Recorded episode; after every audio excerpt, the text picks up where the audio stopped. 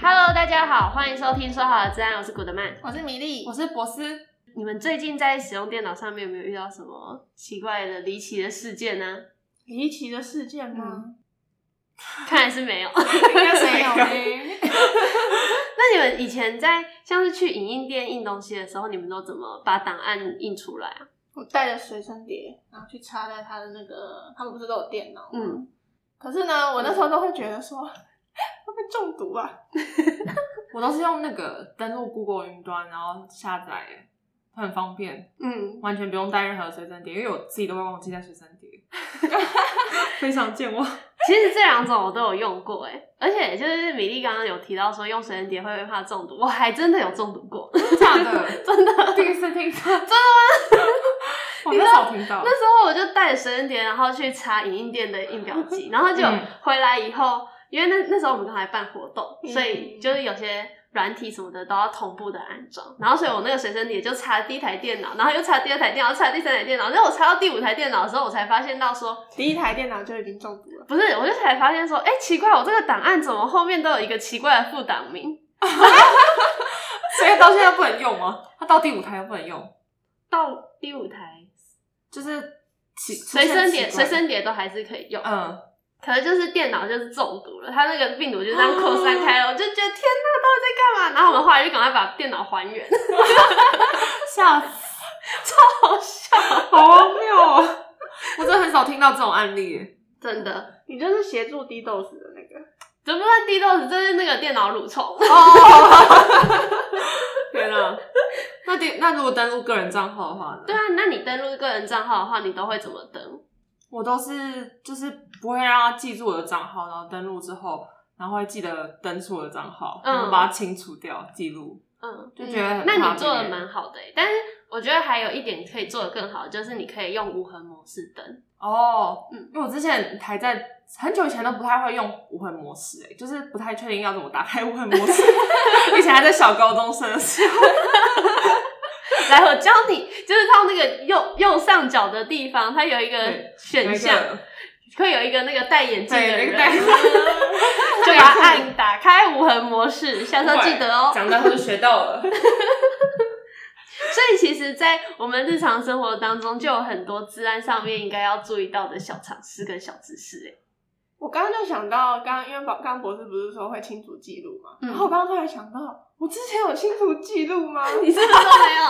我好像就把它登出，然后就开心的拿着印好的东西走了。只是其实被偷窥了很多次，资料长这样子。而且不是有些人会把资料存在 FB 里面嘛，然后你就会看到前一个人登录的人是对啊谁。嗯，而且有些人忘记登出，然后他画面都没关呢、对然后觉得哇，真的太大胆了吧，真的 心脏很大颗，就是我来帮他登出了， 我都会帮他登出哎、对啊而且用无痕模式的话，也要注意一点哦、就是假设你没有把那个无痕模式的视窗关掉的话，它的东西还是会存在那个无痕模式的那个暂存器里面。哦，我所以要也记得把它关哦对掉。，还是要记得把它关掉，才会有那个达到它的效果。 原来如此，那你们就是平常啊，日常时就是在上班的时候，在办公室里面，如果离开电脑的话，你们会把荧幕锁起来吗？不会，那博士会吗？我哦应该是不会吧，对就吧让他自己自己按掉，对啊，就是让他自己。其实我自己也不会啦，但是因为就是像如果是在学校的部学校的时候啊，上上电脑课什么的，如果你的账号没有没有登出，或者你的 FB 账号没有被登出的话，那你自己就是有可能下一个使用你的那台电脑的人，他就会恶作剧，就会帮你 Po 文啊，然后什么的。就像我们刚刚讲前面讲到去影印店。然后结果他没有，你前一个人没有登出他的账号，你就可以用他的账号去为所欲为，做很多事情。哦，那我觉得可能是因为在公司是自己的电脑，就会嗯，觉得很放心。我也相信我的同事， 对，我也相信我的邻 居，对，没错，重点就是你们很相信对你们的邻 居。嗯对，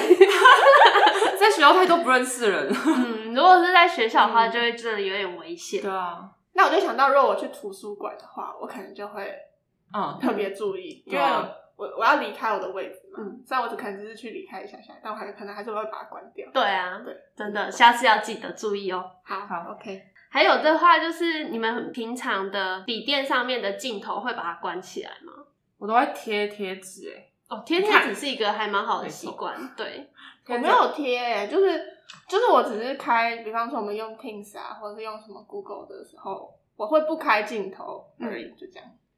但是因为会问你们这个问题，主要是因为就是之前就是有人有明星啊，嗯，有明星他的电脑就是可能被植入后门城市，然后结果他的镜头就被打开，哦结果那个明星他在他在家里做的任何行为都被骇客所窃取，然后可能录制成影片上传到什么 Hub 之类的，很可怕 哎、超可怕。啊我我当初贴天哪贴住的原因就很怕那种，我进入 Teams 的时候，有时候发现它就是我以为我关了，但是没有关，然后有时候我可能就是在换衣服或是什么， 然后就很担心，就整个被看到。然后所以我就觉得一定要贴起来，就后来就保持这个习惯。嗯觉得嗯好对镜头贴埋起来，对，对啊真的，这是真的是要把它埋起来。那这个是我们日常生活中会遇到的一些治安。那你们知道说现在其实连小学生也要学治安吗？我不知道哎、从小小学做起。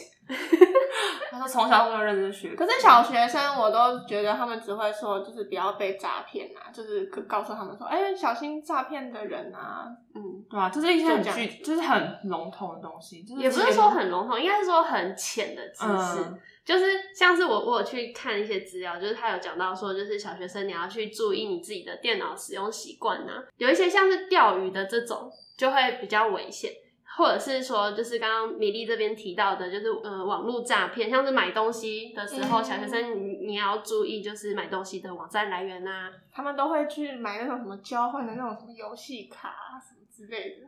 你说 那个一现在次好三十块那个吗？他现在还会这样吗？没有啊，真的好像 会讲的， 会，现在还会。假的你去那种那卖游场，戏它不是都会放那个宝可梦的机台吗？嗯，就会有人在那里排队。现在还有人在玩哦现在真的很红哎、天哪，还没退烧。还没还没。就像游戏王卡也是啊，嗯嗯嗯，以前还有那个他们抖有没有 抖片？抖片，时代泪水， 哎呀，没关系啊。 我以前超喜欢。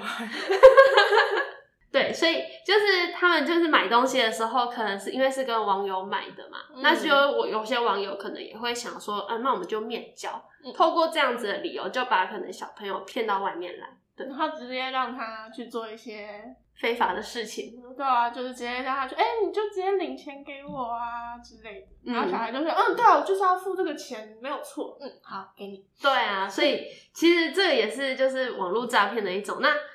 这是小学生，可能他们年纪比较小嘛，嗯所以他比较没有那个判断能力。那对我们大人来说的话，其实也是要注意那个买东西的网站来源这种的。哎，刚刚讲小学生，我觉得大人都刚刚那个情况都有可能犯。对啊，所以其实啊，就是看我们先看我们自己，然后再看小学生，觉得嗯，这个感觉，嗯，你们一定要注意的吧？这是什么什么奇怪的知识啊？ 大人自己，大人自己都不会不一定会 注意。没错，然后再来的话，就是小学生还有特别的一点，就是说，在教育部的一零八课纲的治安素养里面有提到说，小学生也要注意个人的资料保护。举个例子好了，像之前布林他不是很不是很长， 像是布林他之前就是有填了那个网络上面的钓鱼信件，哦，布林他其实就是他的小学生的时候学治安没有学好，所以他才会填这些东西。玻璃躺着也中枪，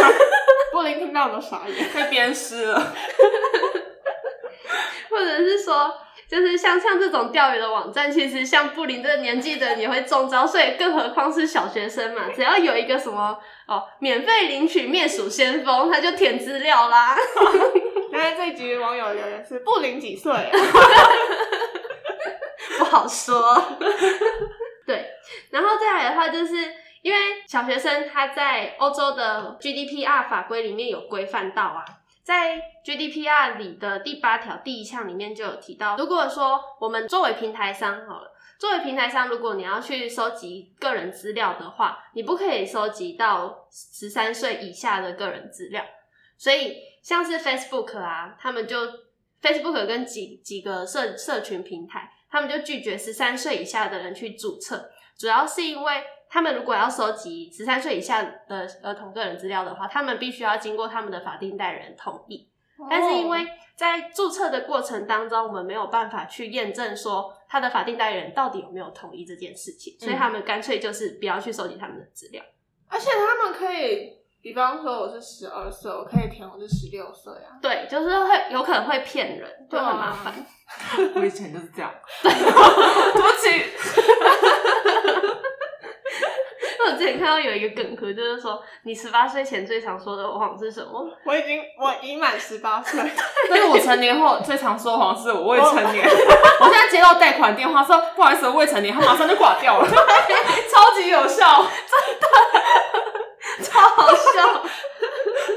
所以刚刚我们提到的 GDPR 里面，它有规范到存取个人资料的一个年龄部分嘛？嗯，那你们有没有想过一个问题？就是虽然说小孩子不能注册自己的社群账号，但是他如果是父母注册的呢， 你是说他用父母注册的账号去使用吗？还是或者是父母从小就帮你注册一个自己的账号，哦然后放你的照片对，然后他就放出各种你的照片，有啊，Instagram 上我认识的很那多个啊朋友，就是他生了小孩之后，然后他就帮他小孩创了一个账号，然后准每天放他小孩的照片，嗯，就很像就很像猫咪或是对啊，就把它当晒宠物那种感粉觉，丝晒小专业孩的感觉 对， 真的。但没有经过小孩同意 啊。嗯，但是其实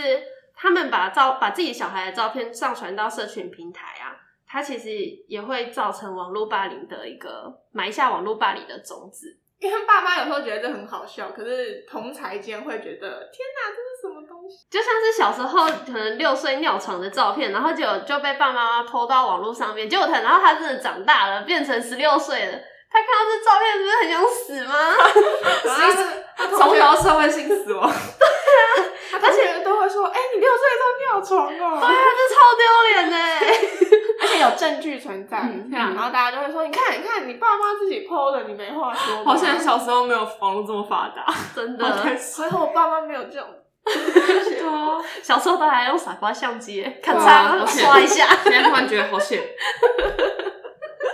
然后这个是这个是有点好笑的，就是例子啦。但是另外一个例子就是说，假设你爸妈今天带你去那个公园玩好了，嗯，带你去家里附近的公园玩，然后他就，然后这张照片好吧，帮他溜滑梯，然后他就溜滑梯，然后帮他拍拍一张照片，他说哦这个好可爱，我要上传，然后还打卡。所以这样，如果他如果这个行为做了很多次以后，就会很容易的被网友们发现到说他家在哪里。因为就知道说它出现的频率大概是什么时候，然后出现的时而间，且还固定场所，嗯，所以就会很容易被恋童癖啊，或是绑架犯盯上。太可怕！是不是听起来超恐怖？啊怖。 这样爸妈会不敢带小孩出去，没出去错玩耍。没错。那在就是像是这样子的东西啊，因为其实有些时候不是你自愿被上传的嘛，嗯有可能只是路人在拍照，帮他小孩子拍照，然后你就在刚好在旁边而已。那如果是这样子的话，其实在，呃 GDPR 里面，它还有另外一条是叫做被遗忘权的权益。被遗忘权吗？它这个被遗忘权是第四条第十一项，主要的话就是资料主体它必须要同意它的资料上传到网络上面。假设说他不同意的话，你你就必须要把这个资料是给撤销掉。台湾有吗？台湾因为它是欧洲的法律，所以我们哦目前还没有到这么严谨，主要是欧洲它那边规规定的比较严格一点。所以台湾的父母还是可以继续抛下去。不是这样讲，但是如果如果说就是因为像有时候我上次去吃饭的时候，刚好隔壁就坐了两三个小朋友这样，嗯然后就就是大概我他的姐姐，她就说啊你好可爱，我想要帮你拍照，然后结果他镜头就对到我的脸，然后我就觉得很不爽，我就愤而离席，我真的是就直接很生气的就走了、我真的是很不想要被拍到照片呢、而且还让你直接被拍到、欸，对啊，我觉得是我有肖像权， 没错。肖像权，没错，不要侵犯我的肖像权，我会生气哦。想要被遗忘。没错，所以其实，嗯、不管我们是在拍帮，就是帮小朋友拍照，或者是我们在 PO 照片的时候，我们都要去呃注意我们拍到的那些人他是不是愿意，或者是说我们在 PO 照片的时候要先设定好隐私的权限。嗯，就像是家长他要上传他自己孩子的照片的话，就要可能要先匿，透过匿名的方式上传，或者是设定一些隐私权，避免就是未来可能会被有心人士查到，我觉得还蛮多，就是我现在在看，我蛮多就是家长在 PO 自己小孩的照片，因为可能是那种什么运动会啊，嗯或是那种什么才艺发表会的那种，因为是大家很多小孩嘛，可是他就会把其他小孩的脸上都贴花花啊或笑哦脸啊，嗯只有他自己的小孩嗯是整张脸都露出来。嗯，我觉得现在家长好像都就是比较具备这种，自然意识嘛，对啊，嗯，就是不要随便暴露到别的不是他的孩子嗯像的隐私欧美有些明星发自己小孩照片，他甚至都不会拍正面，哦他都拍背对，面而已，对就是怕真他的小孩，尤其是这种明星身份，就会嗯，更危险。而且因为明星就更容易被盯上的感觉，对啊，所以偷照片之前要记得三思而后行，才不会让这些隐患所存在在你的生活当中嗯哦。嗯，真的真的，那这期节目聊到这边，我们下次见，拜拜。拜拜拜拜